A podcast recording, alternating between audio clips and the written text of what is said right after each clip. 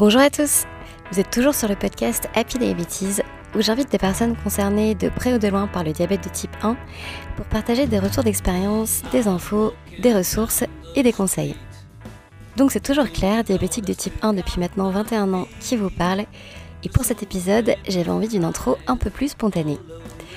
Alors dans cet épisode j'échange avec Andrea Limbourg ou Limbourg que vous connaissez peut-être puisqu'elle anime les cafés diabète de l'AFD 75 l'Association française des diabétiques de Paris, dont elle a été la présidente pendant une quinzaine d'années et dont elle est aujourd'hui la vice-présidente.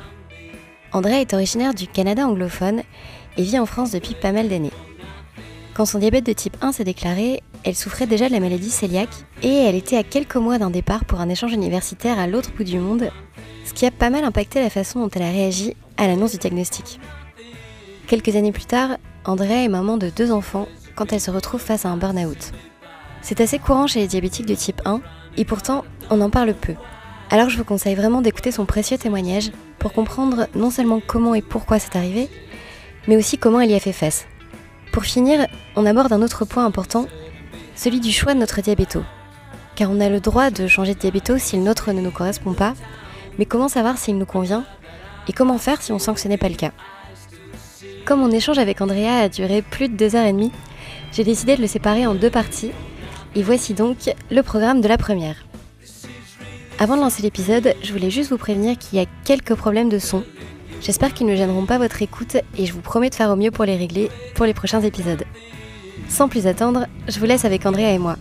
Bonne écoute Andrea, je te remercie d'avoir accepté mon invitation. On va aborder euh, pas mal de sujets ensemble parce que euh, y a beaucoup de choses hyper intéressantes à partager autour du. Pour commencer par le commencement, est-ce que tu peux nous parler du moment de la découverte de ton diabète, ton contexte de vie à ce moment-là, comment toi et tes proches vous avez vécu l'annonce, et puis la, mise en place de l'après? Oui, bonjour Claire, euh, je suis super contente euh, d'être là avec toi aujourd'hui. Euh, oh, donc moi j'ai un diabète de type 1 depuis 24 ans maintenant. J'avais 21 ans au moment de mon diagnostic. J'étais en troisième année de, d'études de, biologie. Et donc, c'était assez classique sur les, symptômes, etc., que j'aurais pu connaître parce que j'ai un oncle qui a un diabète de type 1, mais finalement, je ne les ai pas reconnus tout de suite, la perte de poids, le, soif intense, l'envie de boire, enfin, ces symptômes qu'on connaît tous. En partie parce que j'avais déjà un problème de santé depuis plusieurs années qui était pas encore diagnostiqué à l'époque, qui, était maintenant, je sais que c'est la maladie cœliaque, mais j'étais tout le temps malade. Euh, et là, j'étais remalade encore une fois, euh, sans savoir pourquoi. Et donc, du coup, j'ai même pas consulté tout de suite euh, quand j'ai commencé à, montrer ces symptômes. Donc, c'est devenu à un stade assez grave au final et je me suis retrouvée aux urgences, pas, pas tout à fait euh, euh, parce que crise euh, spécifique, mais, mais plutôt qu'à un moment, quelqu'un a mentionné le, mot diabète. On était en, en, 1997, il y avait Internet, mais pas beaucoup Internet. Donc je suis allée sur Internet et j'ai vu diabète de type 1 euh, jeune, euh, enfin enfant, et euh, diabète de type 2, 40 ans en gros, etc. Je me suis dit, bah, ça ne peut pas être le diabète parce que je ne suis pas dans ces deux catégories-là. Et, et, finalement, j'avais un ami sur le campus de mon université qui a vérifié ma glycémie, qui, qui, avait un diabète de type 1 aussi, et qui a vérifié ma glycémie. Et il a, il a vu un résultat que moi, je, qui ne me parlait pas du tout. Et lui, il a dit, Oh non, bah ça va. Euh, mais c'était donc en millimol à l'époque au Canada, c'était autour de 16, donc ça fait à peu près 3 grammes. Et donc ça, après coup, j'ai compris ce que lui, comment lui il gérait son diabète, mais, mais sur le coup, ça me, me disait rien. Mais voilà, il y avait tous ces, ces petits indices qui disaient que peut-être que c'était quelque chose de, plus grave. Et donc, j'ai appelé ma mère qui est venue me chercher à l'université et qui m'a ramenée à la maison. Et j'ai été hospitalisée pendant une semaine avec une, une acétose assez sévère. Et donc, j'ai passé les, deux premiers jours en, réanimation et ensuite trois jours à, apprendre tout ce que j'avais à apprendre pour, pour pouvoir vivre par la suite. Et alors, euh, justement, si on zoome un petit peu sur, euh, sur le, quotidien et ton nouveau quotidien euh, à ce moment-là, parce que je pense que ça, c'est des retours d'expérience qui peuvent être vraiment utiles pour des personnes qui nous écoutent. Est-ce que tu te souviens de ce qui a été le plus difficile au début à, comprendre, à mettre en place Comment justement as, tu t'es petit à petit organisé en fait dans les premiers temps? Oui, en fait, c'est là où c'est peut-être un peu atypique mon histoire. Moi, la, la première réaction que j'avais, c'était du soulagement. Euh, moi, j'étais, tellement malade, j'étais tellement mal que euh, les quelques jours juste avant le diagnostic, je me suis dit, si je meurs maintenant, c'est pas très grave parce que de toute façon, je peux pas continuer à vivre comme ça. Donc, j'étais, presque dans l'acceptation de la fin. Et, euh, et donc, du coup, le fait que ce qui me rendait malade avait un nom, avait un traitement. Et, et donc, j'ai appris ce jour-là, le jour du, diagnostic, que je n'allais pas mourir. Et, et, donc, du coup, finalement, le, diagnostic m'a sauvé la vie quelque part. Donc, il y avait ce, ce, sentiment de soulagement au départ et le fait que bah, j'étais malade, j'étais malade depuis plusieurs années avec cette maladie cœliaque qui n'était pas encore diagnostiquée et on ne savait jamais pourquoi. J'avais l'habitude des médecins qui me disaient on ne sait pas ce qui, ce qui vous arrive. Et, et, là, j'avais des réponses. Et en plus, j'étais, euh, comme je disais tout à l'heure, en troisième année de biologie. J'avais un, un parcours euh, scientifique et, santé assez, euh, assez développé que quand euh, l'infirmière est venue dans ma chambre pour m'expliquer que l'insuline, c'est la, la clé pour ouvrir la porte de la cellule, pour laisser rentrer le sucre, j'ai dit, cette partie-là, je comprends. Enfin, là, là, je vois visuellement, j'ai je, fait les cours, je, je, sais ce que ça veut dire tout ça. Et donc, du coup, c'était pour moi, au départ, c'était vraiment des, juste une question de la technique, de comment est-ce que je fais mes injections, de comment est-ce que je calcule mes glucides, euh, des choses comme ça. Donc, cette partie-là, forcément, il y a une grande apprentissage, mais euh, j'ai accepté. Aujourd'hui, c'est pas un mot que j'utilise très, très facilement, mais à l'époque, j'avais accepté tout de suite parce que pour moi, c'était une acceptation de ne pas mourir et, de, pouvoir euh, finalement mieux vivre que ce que je vivais avant. C'est vrai que pour les personnes en tout cas qui seraient dans, les difficultés du début, une pensée positive, ça pourrait être que euh, bah, au moins on a un nom sur ce que c'est, au moins on a justement des outils qui sont bien sûr difficiles à, à, prendre en main et à adapter à soi et à son quotidien, euh, surtout au début, mais au moins on a, on a ça quoi. Oui, tout à fait. On, peut se sentir un peu euh, submergé par la gravité et par enfin, tout l'inconnu qui arrive à ce moment-là. Mais c'est effectivement important de, se rappeler qu'il y, a toujours des choses positives dans, chaque étape, y compris le fait que un diabète non traité, un diabète de type 1 non traité, c'est forcément fatal. Donc, du coup, ça permet quand même d'aller plus loin. L'autre chose dans mon histoire de, cette semaine de diagnostic, c'était quand j'étais encore en réanimation, mon oncle, qui a un diabète de type 1 aussi, euh, est venu me voir. Et euh, quand il est venu, j'ai vu euh, sur son visage et dans les, premiers moments, les premiers moments de, notre conversation qu'il était, était désolé, que, que, je devais vivre la même chose que lui. Donc ça, c'était évident dès le départ. Mais aussi, il y avait un, espèce de soulagement euh, qu'il a communiqué, je crois pas tout à fait avec ses mots, mais je, l'entendais dans sa voix et, dans, euh, dans les, premières, euh, les, premières conversations qu'on a eues, que un soulagement qu'il allait plus, il, était plus tout seul. À, vivre ça. Donc, on, allait, on allait se souder. En plus, il, est, il est avocat et j'ai passé mon été, c'était au mois de mars, mon diagnostic, j'ai passé mon été à, travailler dans son cabinet d'avocat parce qu'il voulait, euh, il voulait me protéger, il voulait euh, que, je sois un peu euh, sous, son aile. Et, le, fait qu'il avait que qu'on a eu ces, échanges dès, enfin, j'étais diagnostiquée depuis 24 heures environ, et j'ai décidé à ce moment-là, donc c'est pas forcément lui qui allait être mon, âme sœur du diabète, mais j'ai compris que j'avais pas envie de vivre ça seule et que j'avais envie d'aller trouver d'autres personnes. Et, donc, tout de suite, dès, le début de mon diabète, j'ai cherché à trouver de la communauté, même si c'était un peu moins facile en, en 97 qu'aujourd'hui. C'est vrai que du coup, il y a aussi deux choses. Une première chose sur laquelle je suis, je suis pas revenue, mais je pense que ça aussi, c'est important. Euh, le fait que ça t'a aussi aidé à prendre les choses en main et à mieux les vivre, de réussir à comprendre, à visualiser ce qui se passait. Euh, et toi, en l'occurrence, tu avais ça euh, assez rapidement puisque ça faisait partie de tes études, etc. Mais je pense que ça rejoint aussi le fait que c'est vraiment important de passer du temps et le plus vite possible à essayer de vraiment bien comprendre ce qui se passe et on est, euh, je trouve, assez bien euh, aidé, euh, formé déjà dès le début à l'hôpital.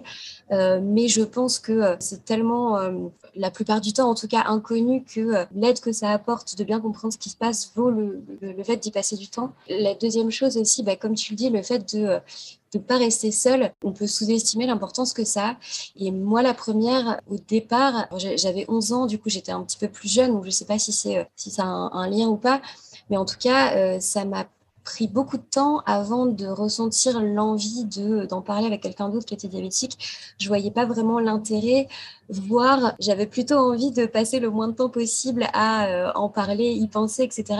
Mais en fait aujourd'hui, je me rends euh, beaucoup plus compte bah, du bien que ça fait, ne serait-ce que de parler à quelqu'un qui comprend ce qu'on vit ça, c'est hyper, euh, c'est vraiment hyper précieux. Et oui, je pense que euh, essayer de ne pas rester seul, de trouver quelqu'un avec qui en parler, euh, qui nous comprend et qui, encore mieux, peut-être peut nous donner des conseils ou un retour d'expérience. Il ne faut pas sous-estimer l'importance que ça peut avoir.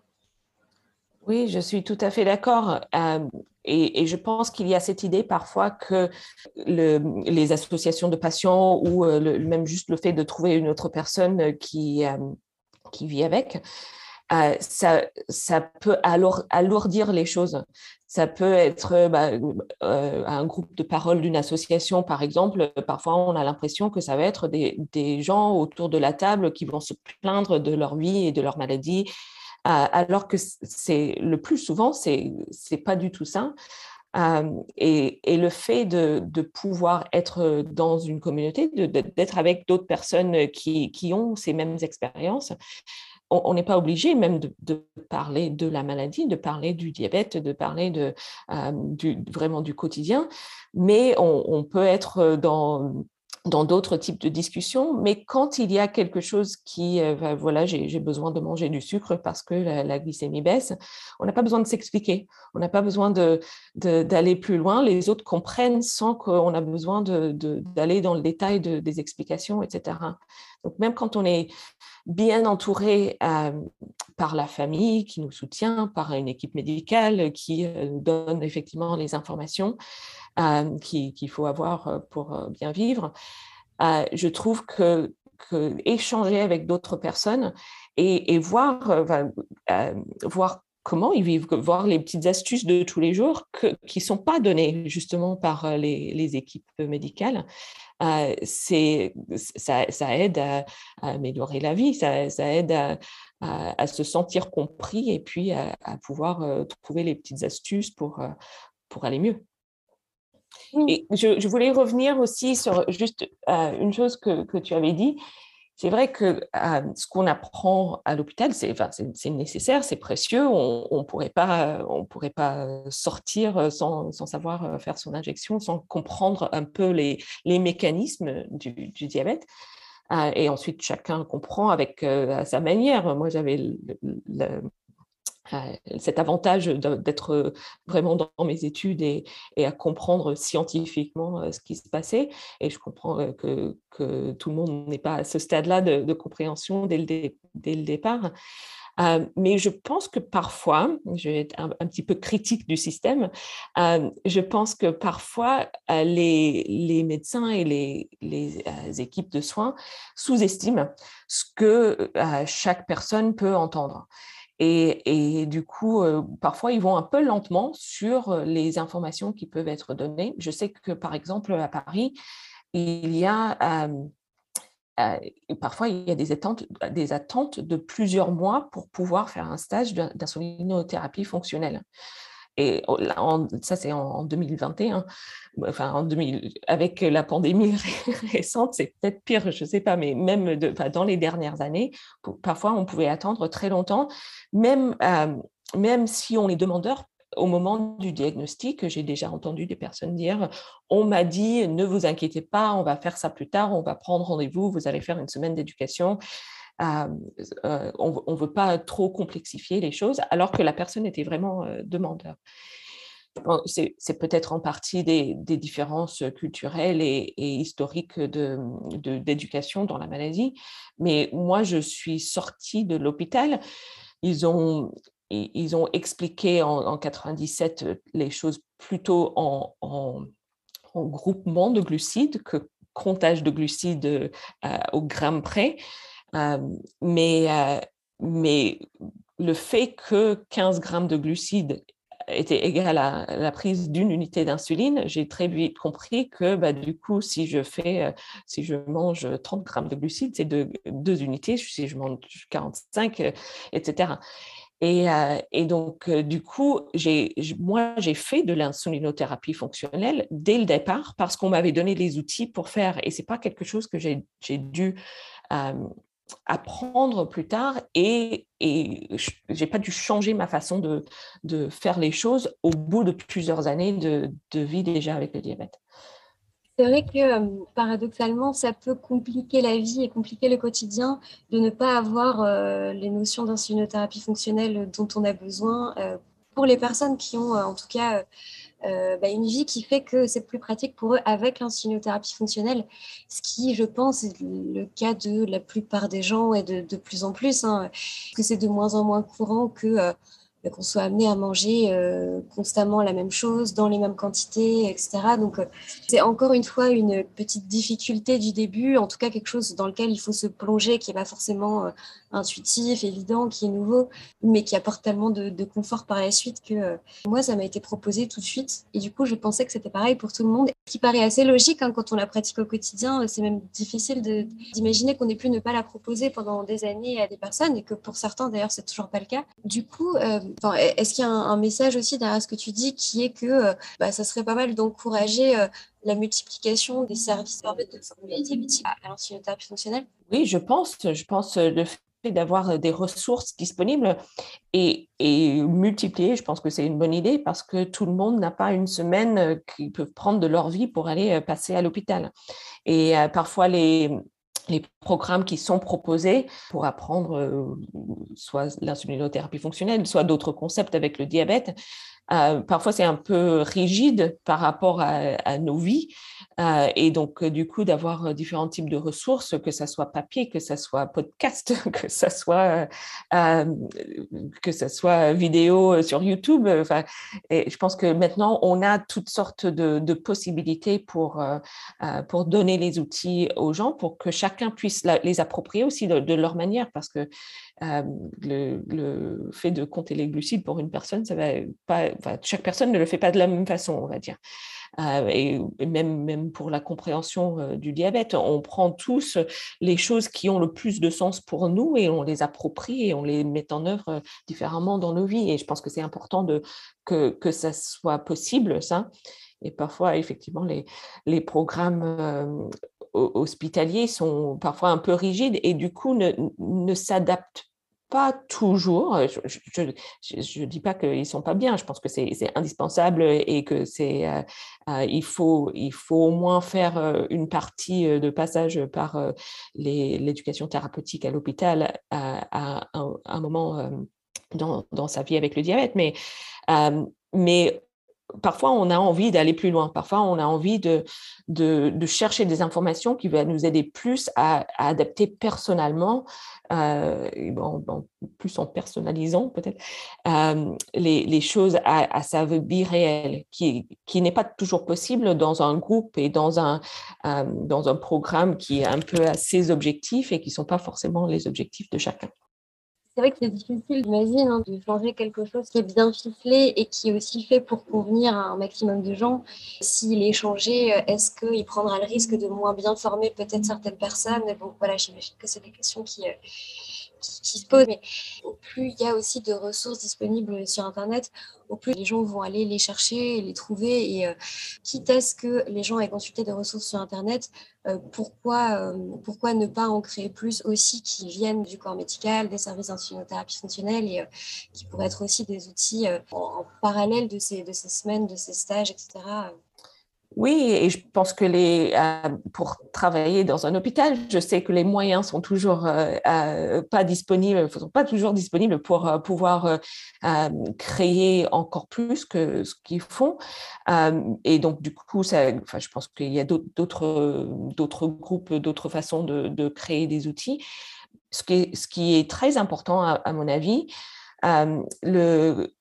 parfois on entend par par le corps médical, par les, équipes de soins, euh, que ça peut être dangereux d'aller sur Internet pour trouver des informations parce qu'on trouve tout et n'importe quoi sur Internet. Et c'est vrai, on trouve tout et n'importe quoi sur le diabète, euh, parfois un peu trop de n'importe quoi, mais il y a aussi des très très bonnes ressources. Et donc du coup, le, job de, l'équipe de soins, ça serait de les repérer, ces bonnes ressources, et de justement d'aiguiller les patients qui, ont, qui sont peut-être un peu plus en difficulté pour euh, faire le tri eux-mêmes euh, dans, dans ce, qui est, euh, ce qui est valable et, ce qui est un peu n'importe quoi, pour les aiguiller, pour, pour vraiment trouver les bonnes ressources, pour trouver les, les, la communauté et les ressources qui sont plus sur, sur le traitement et, le, et la personnalisation de, de son diabète à sa vie. Quoi.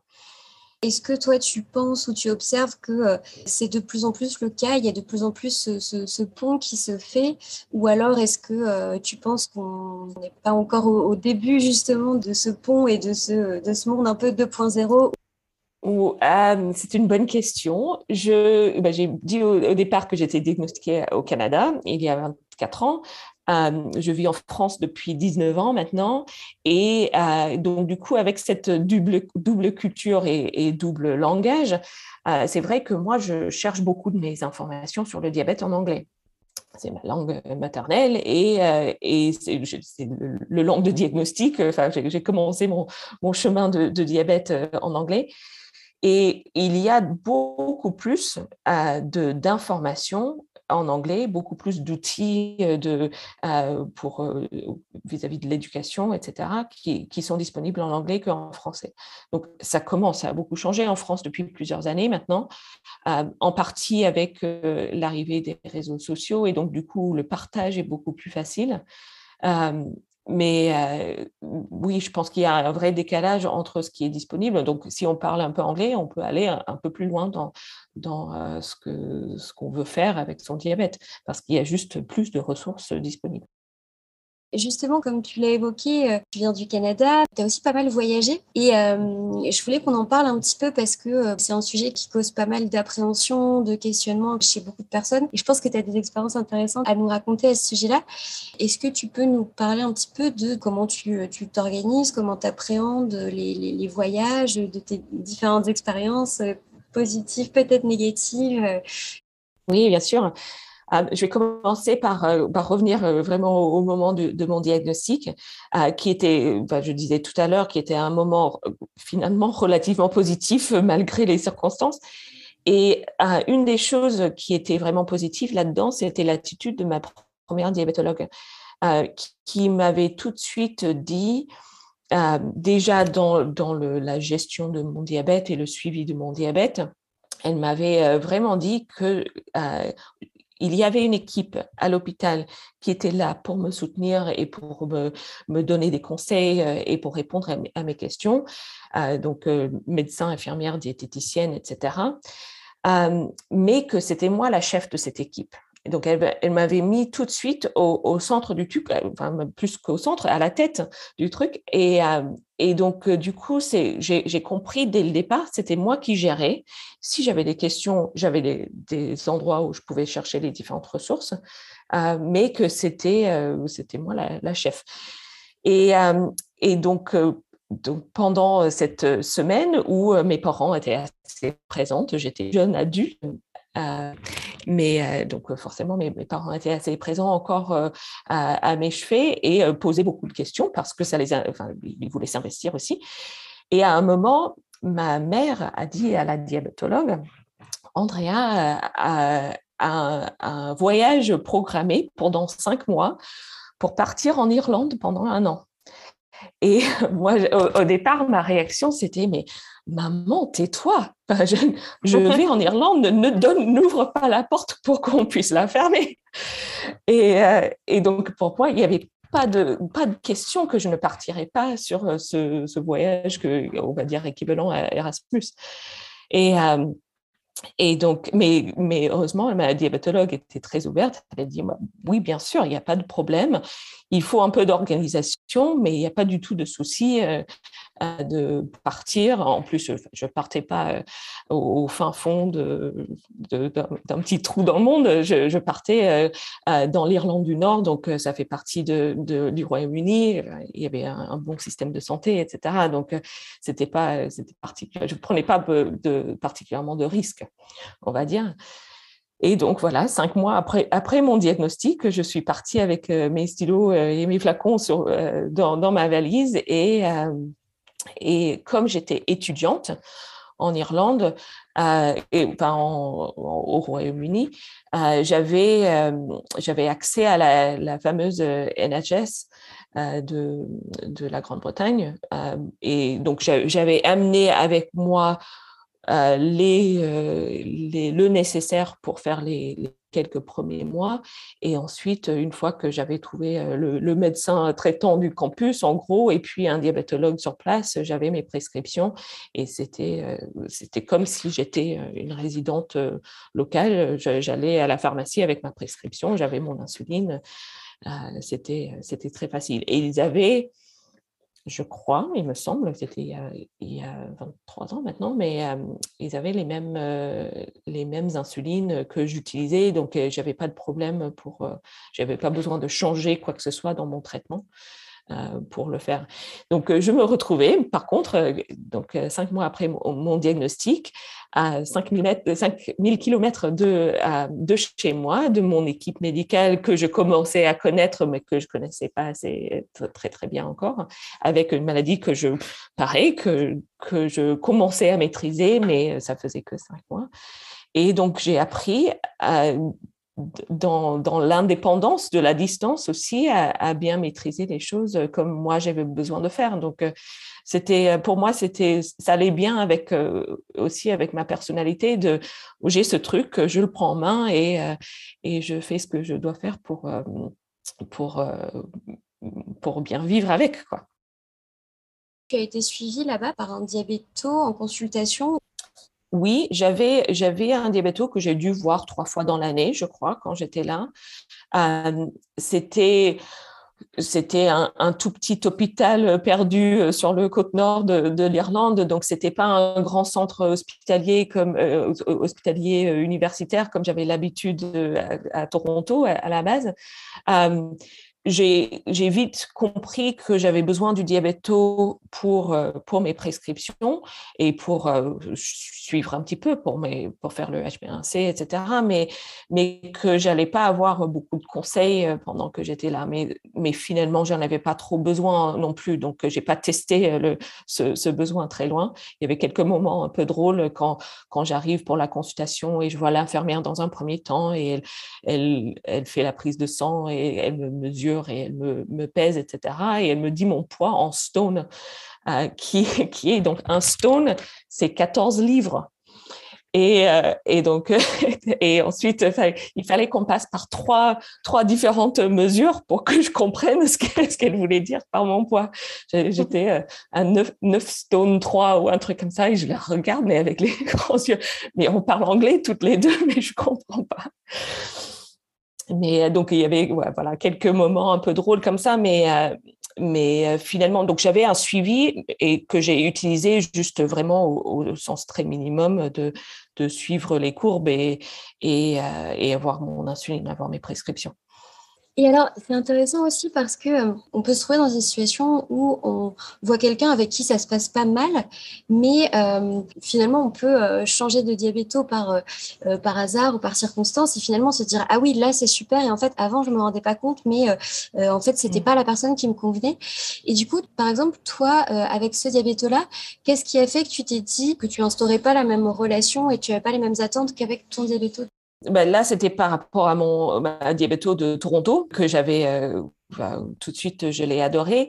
Euh, honnêtement, j'ai peu de mémoire de ce diabéto euh, en Irlande, donc je pourrais même pas dire aujourd'hui. C'était oui en, 97, 98, et, et je, je me rappelle pas de. Je sais que c'était un homme, mais, mais je me rappelle pas de lui plus que ça. Donc je pense que il m'avait pas vraiment marqué plus que ça.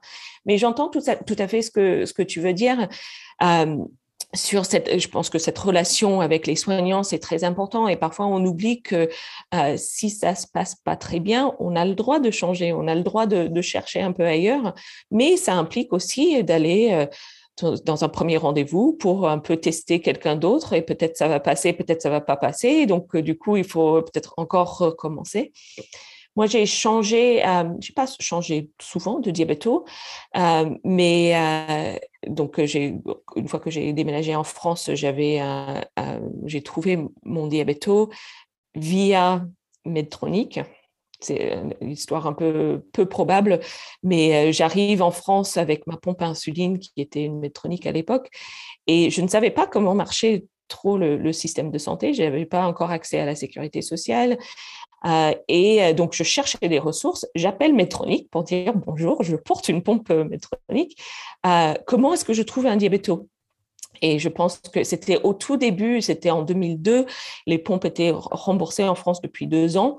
Et le diabéto que que le labo, que le, fabricant de pompes à insuline m'a conseillé. Je pense que c'est quelqu'un qui avait euh, un peu œuvré pour, euh, euh, pour le remboursement des pompes en France. Donc c'est comme ça que eux ils, le connaissaient. Mais il était dans un hôpital qui était tout près de chez moi à Paris et donc ça, me convenait bien au départ c'était une, expérience différente que mon expérience canadienne. Euh, je, malgré le fait que j'avais un diabète qui n'était pas trop difficile, que, je, gérais bien les choses, euh, je sortais souvent de chez lui avec un sentiment de, euh, de, de, de, tristesse presque, de, de j'aurais pu me faire ou, ou mieux faire, ou, ou il me, me prenait pas en compte moi. Il regardait mes courbes, mes chiffres, euh, mes, quantités d'insuline, mais que j'étais pas forcément prise en compte euh, moi dans, toute cette affaire. Avec quelques exceptions, mais, mais voilà, c'était pas, pas une relation super, mais j'avais, j'avais pas envie de trop bouleverser les choses. Donc, j'ai pas forcément cherché à, changer. Et le moment où euh, j'ai changé de, de c'était euh, après mes grossesses. Pendant les grossesses, je voulais encore être suivie à l'hôpital parce que les, services de, de, diabéto et le service de, de gynéco, d'obstétrique, euh, ils étaient en contact et donc du coup, euh, c'était important d'avoir les deux services qui, se parlaient. Et, euh, après, euh, j'avais d'autres priorités dans la vie. Euh, une fois, enfin, j'avais deux, j'ai deux enfants qui ont aujourd'hui 11 ans et, et, 13 ans, mais quand elles étaient toutes petites, et j'avais pas envie de passer une demi-journée à l'hôpital pour, pour un rendez-vous. J'avais euh, je prenais le premier rendez-vous à 8 heures du matin, j'arrive et il y a des rendez-vous à 7h55 et 7h50, alors qu'il passe 20 minutes avec chaque patient et, euh, il arrive, lui, à, 8h10. Donc déjà, on prend le premier rendez-vous du matin, euh, je, commençais avec une heure de retard. Et au bout d'un moment, ça m'a gavé. Et en plus, je voulais continuer mes rendez-vous tous les trois mois. Et à un moment, l'hôpital a refusé. C'est non, non, il n'y a pas la place, c'est dans six mois et, euh, la, prise en compte, encore une fois, de, de, de, des chiffres plus que de la personne. Et les infirmières qui prenaient les rendez-vous me disaient, mais Andrea, tes glycémies sont bonnes, tu n'as pas besoin de venir tous les trois mois. Je dis, mais mes glycémies sont bonnes parce que je viens tous les trois mois. Enfin, ça, ça m'engage à quelque chose aussi. Et, et donc, finalement, avec, avec plusieurs couches comme ça, j'ai dit, bon, je, pense que je veux quitter l'hôpital et je veux être suivie en ville pour, pour cette période de ma vie. C'était ce qui était le plus important pour moi. Et donc, j'ai changé, j'ai demandé à mon diabéto une référence vers une diabéto de ville. Donc, c'est quelqu'un qui connaissait. Enfin, il a compris que je ne quittais pas parce que j'étais fâchée, mais, mais que j'avais besoin d'un changement. Et, et, avec la nouvelle diabéto, pareil, je ne voulais pas passer un tas de temps à, à, chercher la, la, personne parfaite pour moi. Euh, donc, et, et j'ai trouvé que ça a pris assez longtemps. Je ne pouvais pas dire dans l'espace d'un ou deux rendez-vous que c'était, elle était bien ou pas bien et qu'elle répondait à, mes attentes, etc. Et, et donc, du coup, je suis restée avec elle parce que ma priorité était d'être dans mon quartier, de pouvoir aller chez le diabéto à pied. Et, euh, et donc, petit à petit, au cours des années, on a, on a appris à se connaître et à se faire confiance. Et à un moment, je me disais que c'était peut-être pas la, la, meilleure personne pour moi. Moi, je suis très branchée technologie. Euh, et elle ne l'est pas du tout. Et moi, j'avais envie de pousser. Je, je voulais, quand je lui ai parlé la première fois de, de la possibilité d'utiliser un Dexcom, elle m'a dit bah, c'est trop cher. Mais ce n'était pas remboursé, donc c'était mon argent. Je ne comprenais pas pourquoi elle, elle parlait de l'argent alors que c'était mon choix si, si je payais ou pas. Et, euh, mais elle était, elle était juste pas intéressée en fait euh, par ce genre de conversation. Donc à un moment, je me suis dit bon, je vais peut-être chercher autre chose ou quelqu'un qui, qui, veut plus m'accompagner sur euh, les choses qui sont importantes pour moi. Et, je l'ai pas fait tout de suite pour un tas de raisons. Et, et je n'ai pas regretté en fait d'avoir resté avec elle parce que petit à petit, que moi je lui ai montré ce que moi je savais et ce que je savais faire et ce que, euh, comment j'utilisais la, technologie que moi je poussais à chaque fois pour avoir, j'ai vu qu'elle me faisait confiance et elle, même si elle ne peut pas me soutenir tout à fait parce qu'elle ne, elle, elle, a peu de patients qui utilisent ces, technologies-là, donc elle, elle, les connaît peu. Euh, mais elle était prête à me faire confiance et à travailler avec moi et à me soutenir sur ce que je voulais. Donc euh, ça, ça a pris un peu de temps, un peu de ténacité pour euh, pour pour rester jusque là. Mais maintenant, j'ai pas envie de la quitter parce que on, a trouvé ce, terrain d'entente et on, l'a travaillé au fil des années ensemble pour, euh, pour trouver euh, comment travailler ensemble, même si à la base, elle n'était pas forcément la, la euh, diabéto parfaite pour moi. Il y a un, un, point qui est hyper important comment on se sent en sortant, le comment on se sent à l'idée d'y aller. Déjà, si c'est un peu une angoisse, euh, si on a l'impression qu'on va euh, prendre un, une mauvaise note, un carton rouge, je pense qu'il faut quand même se sentir à l'aise pour qu'il y ait un, petit espace de dialogue dans lequel on peut dire euh, qu'on ressent si c'est pertinent, si c'est important, dans lequel on peut poser des questions. C'est aussi important de sentir que les réponses qu'on reçoit, on les comprend, que ça nous aide à avancer et à après mûrir des réflexions ou poursuivre des recherches de notre côté, mais se dire qu'on va échanger autour de mon diabète et non pas euh, j'arrive et on va euh, juger et me mettre une note, je pense que ça, c'est euh, hyper important. Oui, oui, je suis d'accord. Et je pense que pour moi, en tout cas, et peut-être des personnes qui, euh, qui atteignent des maturités plus, plus rapidement que moi je l'ai fait, mais mais pour moi, ce, cette notion de, jugement autour des, chiffres, euh, ça m'a pris un moment pour, euh, pour trouver le bon équilibre, déjà pour moi, même en dehors de, de du, cabinet, du, cabinet médical. Euh, et c'est quelque chose que j'ai beaucoup travaillé à un moment. Et, mais c'est vrai qu'on on a souvent l'impression qu'on va chez le médecin pour être jugé. Dans le diabète, il y a tellement de chiffres, il y a tellement de data. Euh, de plus en plus, maintenant, et même plus qu'au au départ, euh, quand je faisais mes, quatre euh, vérifications capillaires par jour, ça n'a plus rien à voir avec les, je ne sais plus combien c'est, avec des, des, résultats tous les cinq minutes, c'est 288 ou un truc comme ça par jour. Euh, en, plus de, des données de, de quantité d'insuline qui vient de la pompe et des choses comme ça, on a, tellement d'informations et de data à regarder que parfois on oublie de regarder la vie et la personne derrière. Et, euh, et je ne sais pas pourquoi c'est devenu tellement... Euh, oui, je, cherche mes mots, pardon. c'est devenu comme un, comme un bulletin scolaire de, d'aller vérifier sa, son HPA1C ou son, son, temps dans la cible, comme on, on, parle un peu plus maintenant. alors que justement, ça devrait être un temps d'échange et de, de voir voilà, cette information, ce chiffre qui est une information, ça, nous donne la possibilité de prendre des décisions dans un sens ou dans l'autre, ou de ne pas prendre de décision parce qu'il n'y a, rien à changer. Mais euh, moi, j'ai beaucoup fait un travail sur moi-même, sur cette notion-là, que ce n'est qu'un chiffre, que ce soit la glycémie euh, ou l'HbA1c au bout de trois mois ou six mois. Euh, que ce n'est qu'un chiffre qui me donne une information sur lequel je peux agir ou pas agir euh, selon la, situation.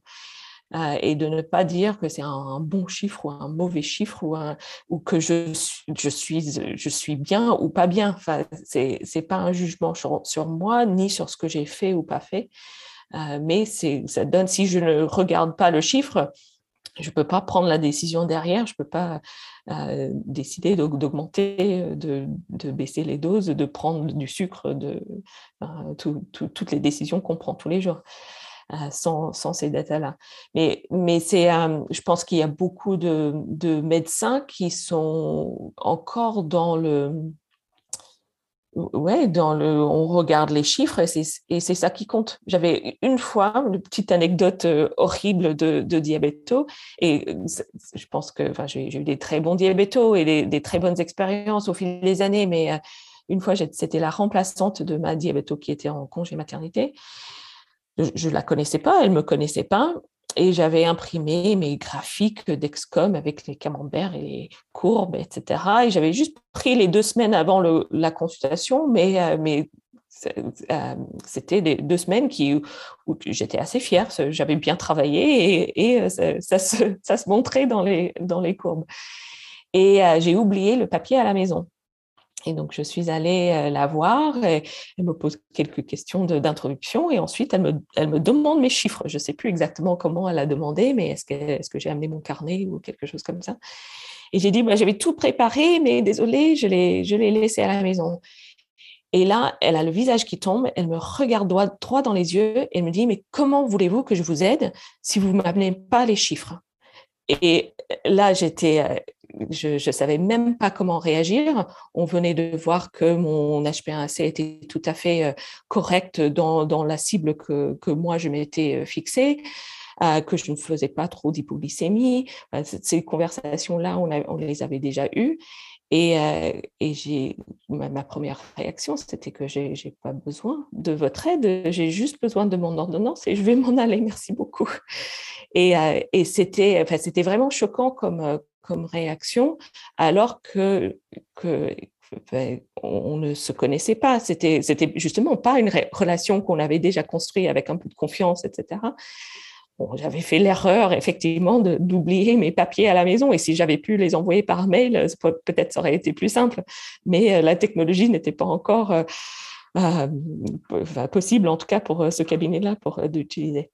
Donc, euh, c'est, ouais, c'est, je pense que, je pense qu'on est nombreux à avoir des, des situations comme ça où euh, le, le, focus, c'est, c'est sur le chiffre, même si c'est pas des, entre guillemets, euh, des, chiffres sur lesquels on n'est pas fier ou sur lesquels on a besoin d'aide le, focus est tellement là-dessus qu'on pourrait le regarder autrement et se dire, euh, voilà, on, il y a, on, voit que c'est difficile en ce moment, il y a peut-être des choses qu'on peut vous aider et c'est peut-être pas pour euh, apprendre. Euh, apprendre à mieux compter les glucides, apprendre à mieux doser l'insuline, c'est peut-être un suivi psychologique ou c'est peut-être une aide à prise de conscience de, quelque chose d'autre dans la vie qui a besoin de changer pour, euh, pour faire qu'on soit capable à ce moment-là de, de, de, changer un peu la façon de, gérer le diabète. Euh, parfois, il y a des choses qui, peuvent bloquer dans la vie sur euh, ça, même si on a les connaissances, les compétences pour faire. Ça me fait penser à, un moment aussi, il, y a, quelques années, où j'avais des, des, cours qui étaient très, très abrupts et du coup, une HbA1c qui n'était pas bonne. En l'occurrence, c'était déjà une diabéto que je, connaissais. Elle a bien compris qu'en fait, derrière ces montagnes russes et du coup cette hémoglobine glycée qui n'était pas bonne, il y avait moi qui étais trop souvent perfectionniste et du coup, parfois, au, lieu de laisser un petit peu respirer les courbes, euh, bah, du coup, je finissais par faire trop de, trop de corrections. Et c'est ça qui faisait qu'à chaque fois, du coup, c'était euh, beaucoup d'hypo, puis après, ça repartait, etc. elle m'a juste dit, euh, lâchez un petit peu de l'est. Voilà, parfois, laissez, laissez vos glycémies monter un petit peu. Et, et, on verra, ça, ira peut-être mieux. Et en effet, ça m'a fait un vrai déclic. Ça m'a enlevé euh, toute une grosse partie de cette culpabilité de euh, les chiffres, les notes, etc. Euh, comme je dis, parfois, ça peut être une phrase, une façon de, comprendre ce qui fait que la personne ne prend pas les bonnes décisions dans le quotidien sans que ça soit une histoire de mauvaise volonté. Et ça, c'est un signe qu'on est face à un diabéto qui nous correspond bien. Oui, c'est sûr. Et je peux peut-être aller un peu plus dans le détail de comment moi je suis arrivée à réfléchir à, ces chiffres un peu autrement aussi.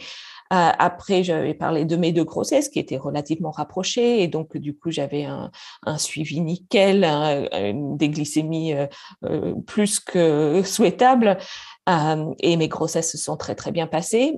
Mais par la suite, c'est là où j'ai rencontré des difficultés un peu de relâchement. Et, c'est venu, il y avait plusieurs choses qui, sont venues en même temps. Donc, j'avais, j'étais jeune maman, j'ai repris le travail, donc je travaillais à temps plein. À l'époque, j'étais présidente de l'AFD 75, qui est aujourd'hui l'AFD Île-de-France. Et donc, j'avais le, travail à temps plein. J'avais l'impression parfois d'être présidente de, l'association à temps plein. J'étais maman à temps plein. Et en plus, il y avait ce, diabète à temps plein. Euh, comme on le sait tous, enfin, à, plus que temps plein parfois. Et euh, il, fallait que quelque chose lâche. Et bah, à choisir là-dedans, bah, le truc qui, me plaisait le plus, c'était le diabète, forcément. Et c'est pas arrivé du lendemain, mais euh, mais petit à petit, je ne voulais pas voir ces chiffres. Je, vérifiais ma glycémie au réveil, euh, avant les repas, euh, ben, un peu comme la routine. Et euh, les chiffres, ça me plaisait pas trop, les chiffres qui, que je, qui me regardaient en face. Et, petit à petit, ne voulant pas voir ces chiffres-là, ben, j'ai arrêté de vérifier ma glycémie, tout simplement. Il y avait des moments où, je, par habitude, je le faisais le matin au réveil, et puis je me couche et je me dis, ah, mais je pense que j'ai pas vérifié toute la journée. Donc, je portais une pompe à insuline, je prenais des bolus parfois, complètement à la louche. Donc, euh, je regardais l'assiette, on va faire cinq unités, ça, va bien faire. Ou une heure ou deux après le repas, ah mince, je pense que j'ai la bouche un peu pâteuse, je pense que j'ai pas fait mon insuline à ce midi, bah, je vais le faire maintenant. Et, et la, vie continue. J'avais d'autres priorités, d'autres choses à faire. Et voilà, petit à petit, boule de neige, j'étais, bah, j'ai complètement lâché, alors que j'avais un diabète depuis bah, du coup une quinzaine d'années et que au départ, euh, moi j'étais plus comme ce que tu avais décrit, un peu perfectionniste. Je cherchais, euh, on, m'avait expliqué comment ça marche, je voulais suivre les règles, j'avais accepté entre guillemets dès le départ euh, de, de faire ça et j'avais envie de rester en bonne santé, donc j'appliquais pas mal. Et, pendant les grossesses, pareil, j'avais j'avais des, des, glycémies plus que correctes et donc j'avais les j'avais les compétences j'avais les connaissances sur la maladie, je savais manipuler les, doses d'insuline selon les, besoins que j'avais, mais j'étais plus en capacité de faire à ce moment-là. Et donc à chaque fois que je voyais la diabéto, euh, donc euh, je pense que j'étais toujours euh, tous les trois mois à, ce moment-là, et qu'elle elle ne savait pas trop quoi faire. Je pense qu'elle se sentait un peu désemparée aussi. Elle était elle ne pouvait pas me donner des conseils parce que je savais tout ce qu'elle allait me dire. Je, sais comment euh, vérifier ma glycémie, je sais comment prendre mon insuline. Je le faisais pas euh, comme, euh, comme je, devrais, je devais peut-être, mais, mais elle ne pouvait pas m'apprendre des choses. elle a peut-être manqué l'opportunité de, de, suggérer un suivi psychologique parce que j'étais juste sous l'eau, juste en, en burn-out total par rapport à tout ce qui se passait dans, dans la vie. Euh, et, et, du coup, c'est moi la diabéto, et il y avait, comme je suis suivie en ville, j'ai pas vraiment une équipe euh, autour, c'est moi, moi et la diabéto, c'est l'équipe euh, l'équipe médicale. Et, euh, et, donc, du coup, c'était en, en, parlant plus, en, en m'engageant plus avec la communauté, en, parlant avec d'autres personnes. Et, et, encore une fois, c'était pas pour que les autres me disent, bah, il faut prendre ta glycémie, il faut, il faut prendre ton insuline. Euh, c'était pas c'était pas pour avoir ce genre d'avis ou de, de conseils, c'était juste pour euh, être en communauté et d'entendre les histoires des autres, de, de, voir les succès, de voir les, les, difficultés que les autres ont, me rendre compte que de me rendre compte que j'étais pas seule dans dans les difficultés que que j'avais. Et c'est là où je, je me suis dit bon, si je veux commencer à prendre des pas pour euh, sortir de tout ça, ça a duré ça a duré un an, un an et demi environ au total. Et, euh, et, à chaque fois que je voyais la diabéto avec l'HbA1c qui montait euh, par, euh, par demi-pourcentage à chaque fois, en gros, et elle me disait à chaque fois, bah, là, ça monte encore, bah, il, va falloir faire mieux. merci. Ça, ça m'aide pas beaucoup, mais j'ai compris, j'ai compris qu'il va falloir faire mieux. Et, et donc, du coup, en m'engageant un peu plus avec la communauté, à, être un peu plus proche euh, pour partager mon histoire et pour euh, entendre les histoires des autres, euh, je me suis dit que j'avais besoin de, changer. il y avait aussi le, moment où l'HbA1c a, a, passé un certain seuil, on va dire. Je me suis dit non, il faut, faut pas que, il faut arrêter de déconner. Il faut quand même que je reprenne un peu les choses en main.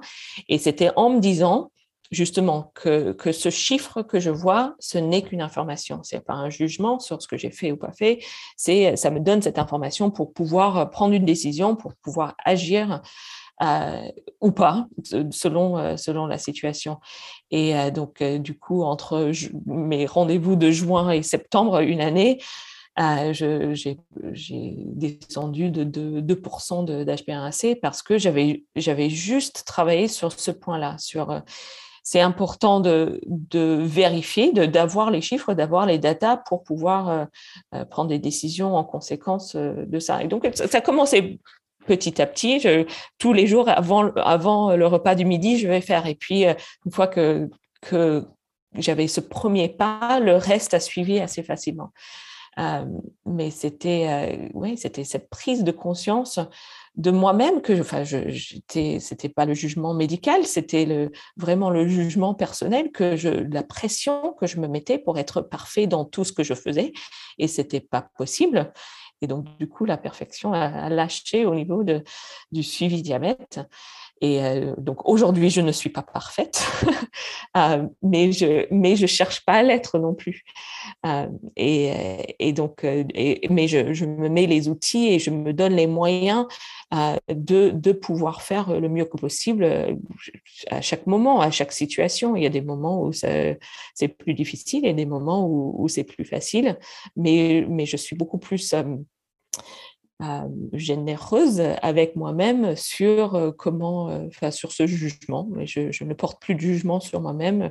Quand, j'ai eu l'omnipode pour la première fois, sur l'écran de l'ancien omnipode, on mettait son, son, prénom au cas où il y avait plusieurs omnipodes dans la même famille, je crois. Euh, et j'avais mis mon prénom parce que mon prestataire m'a dit de faire ça. Donc, euh, très bien, je fais ça. Au bout d'un moment, je me suis dit, mais je, connais mon prénom. Il faut, il faut que je change ce message que je vois à chaque fois que j'allume le, PDM. Et donc, je l'ai changé à, une petite phrase qui disait, ce n'est qu'un chiffre parce que en général, je, l'allumais quand j'allais vérifier ma glycémie ou prendre de l'insuline. Donc, c'était toujours par rapport aux chiffres. Et donc, j'avais ce message-là qui apparaissait à chaque fois ce n'est qu'un chiffre. Ce n'est pas, pas plus que ça. Ça donne une information, c'est pas un jugement, etc. Et, ça m'a aidé aussi à, à, garder ça en tête euh, en permanence. J'interromps l'épisode quelques secondes pour vous dire que le podcast que vous êtes en train d'écouter est maintenant sur Tipeee une plateforme sur laquelle vous pouvez soutenir vos créateurs de contenu préférés au moyen de dons ponctuels ou réguliers d'un euro minimum. Mais un don sur Tipeee, c'est beaucoup plus qu'une histoire d'argent. Car quand on diffuse un podcast, on a en fait assez peu de moyens de savoir qui vous êtes, vous, les auditeurs, ce qui vous plaît, ce qui vous intéresse. Lorsque vous faites un don sur Tipeee, vous pouvez y joindre un commentaire. Alors, si l'écoute de ces échanges avec les invités vous plaît, vous inspire ou vous aide, s'il y a des sujets que vous aimeriez que j'aborde en particulier, des invités que vous voudriez entendre, ou si vous voulez simplement m'encourager à continuer et voir toujours plus de nouveaux épisodes arriver, alors c'est une bonne façon de me le faire savoir. Vous pouvez dès maintenant taper Tipeee dans votre moteur de recherche, T-I-P, puis trois fois la lettre E. Ensuite, rendez-vous sur la page Happy Diabetes et laissez-vous guider. Je vous mets le lien dans la description de l'épisode. Je vous remercie infiniment pour votre contribution et je vous laisse reprendre l'épisode là où vous l'avez laissé.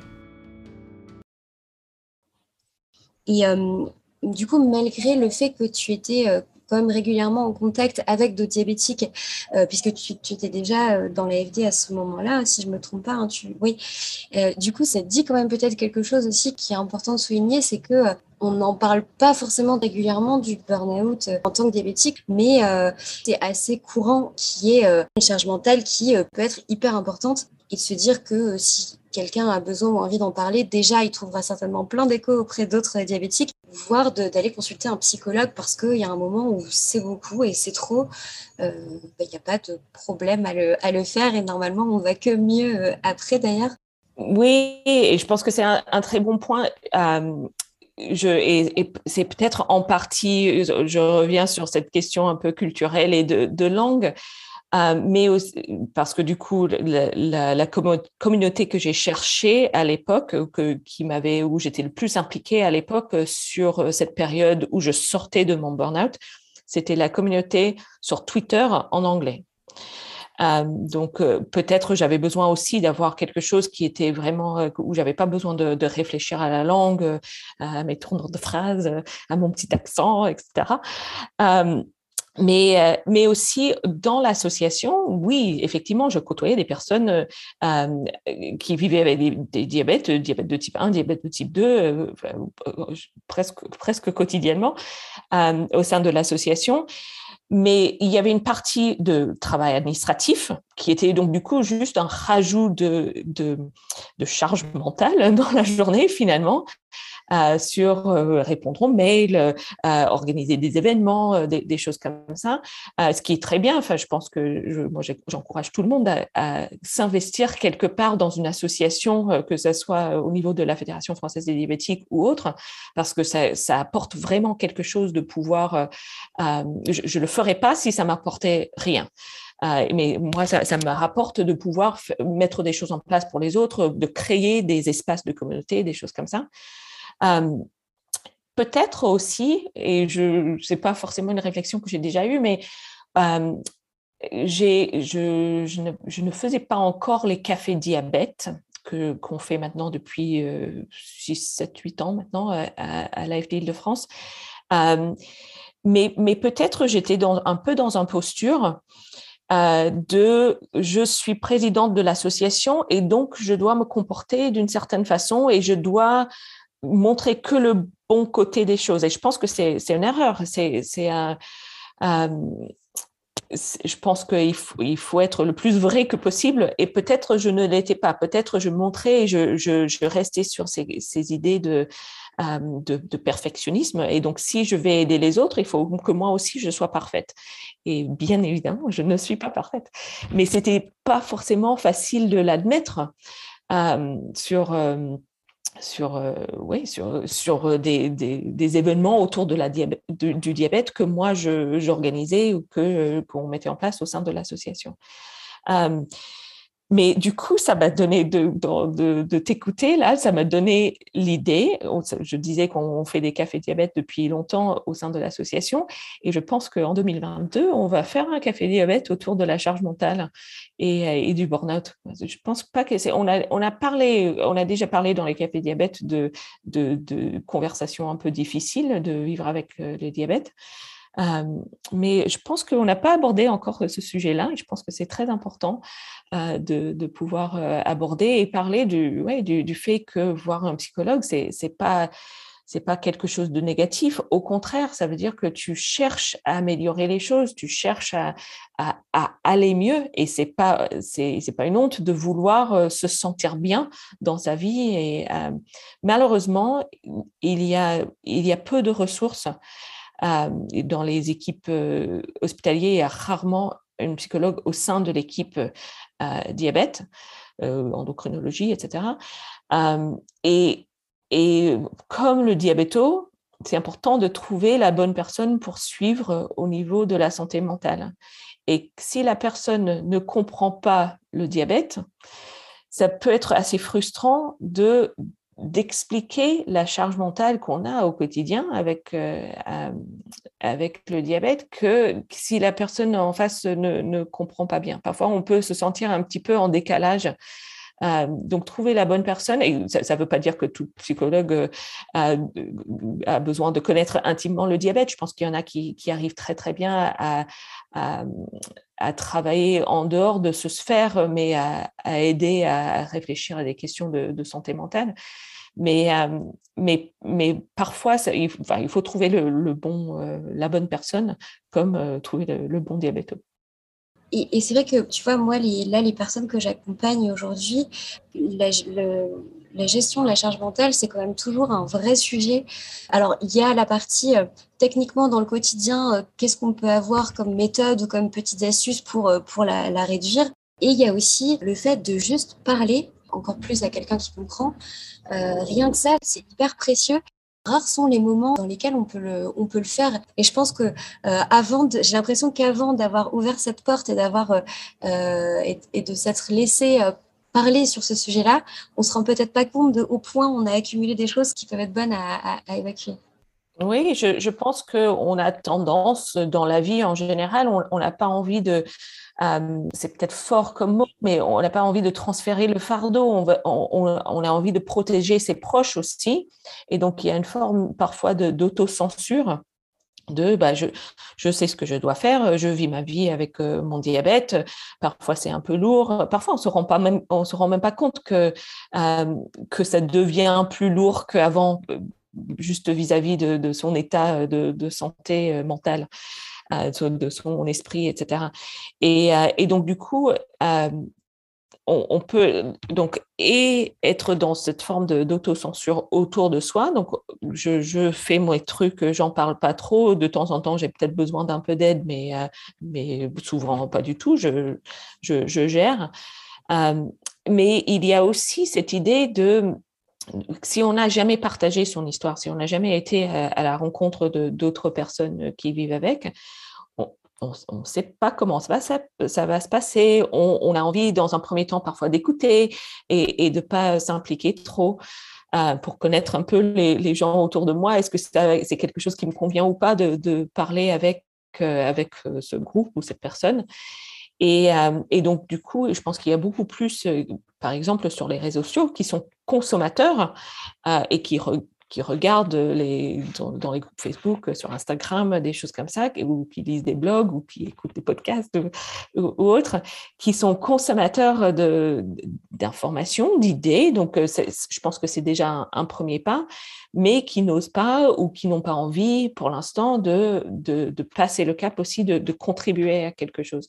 Et euh, pour moi, c'était sincèrement une des choses qui, m'a vraiment aidé, c'était de d'aussi d'être dans le dévoilement de moi-même, mais et pas pour dire que, je, mets tout sur la table et euh, vous faites ce que vous voulez, mais en tout cas de participer activement. Euh, je disais que c'était en 2012, je crois, que je sortais de mon burn-out il n'y avait pas beaucoup de communautés en ligne en France encore. Euh, j'ai trouvé cette communauté sur Twitter en anglais qui était juste formidable. On faisait des tweet chats toutes les semaines. J'ai pu parler avec euh, plein de personnes et on échangeait sur des idées, etc. Et c'était pas pour euh, dire, je, je venais pas pour dire j'ai beaucoup de difficultés avec mon diabète en ce moment. Et, en plus, je ne le sentais pas toujours, ces difficultés avec le diabète. Je, je vérifiais pas mes glycémies, j'avais un HbA1c qui avait monté plus haut que j'aurais voulu, mais mais ma vie était pas mauvaise. Enfin, j'avais pas, j'avais pas cette sensation de d'être complètement euh, sous l'eau non plus. Et mais juste le fait de participer activement, de, raconter des petites parties de mon histoire, de contribuer à des réponses à des questions, euh, de voilà, de, participer activement dans une communauté, ça m'a vraiment aidé à, tourner la page, à, sortir de, ce que j'avais un peu internalisé pendant euh, tous ces mois où je me dis, euh, je, ne peux pas faire ce que je, faisais avant au, niveau de la, la, gestion du diabète. Et quand je vois plein d'autres personnes euh, qui, font plus ou moins bien, qui, qui, ont, qui vont plus ou moins bien dans leur tête aussi. C'était pas parce que j'avais trouvé un, groupe de personnes qui étaient, euh, euh, parfaites ou qui, pouvaient m'apprendre des choses. C'était vraiment juste le fait de, parler, de participer à la communauté, d'être engagé dans ces conversations qui m'ont aidé. Voilà donc la première partie de mon échange avec Andrea, duquel je vois cinq choses importantes à retenir. La première, c'est qu'il y a plein de façons de ressentir l'annonce du diagnostic du diabète de type 1, y compris celle d'être soulagé, de se dire qu'on peut enfin mettre un nom sur ce qui nous arrive, qu'on va rester en vie et qu'on va pouvoir se soigner. La deuxième, c'est que partir en échange universitaire à l'autre bout du monde, six mois après la survenue d'un diabète de type 1, c'est possible. La troisième, c'est que la façon dont on se forme et on s'informe est cruciale pour nous permettre de bien gérer et en conséquence bien vivre le diabète. Ensuite, vous avez parfaitement le droit de changer de diabéto si le vôtre ne vous correspond pas. Pour finir, le burn-out est bien plus fréquent qu'on ne le pense chez les diabétiques de type 1. On n'est pas des super-héros, on a tous nos failles et on peut tous connaître des moments où tout gérer devient un peu trop difficile. Et quand ça arrive, il est bon de savoir qu'il y a des communautés à l'écoute et hyper bienveillantes sur Internet et au sein de différentes associations il y a aussi des personnes dont c'est le métier de vous écouter et de vous aider. Donc ne restez pas seul, il y a plein d'outils et de solutions pour vous aider à sortir la tête de l'eau. C'est donc la fin de la première partie de mon échange avec Andrea. J'espère qu'il vous a plu, merci pour votre écoute et je vous dis à très vite pour la deuxième partie.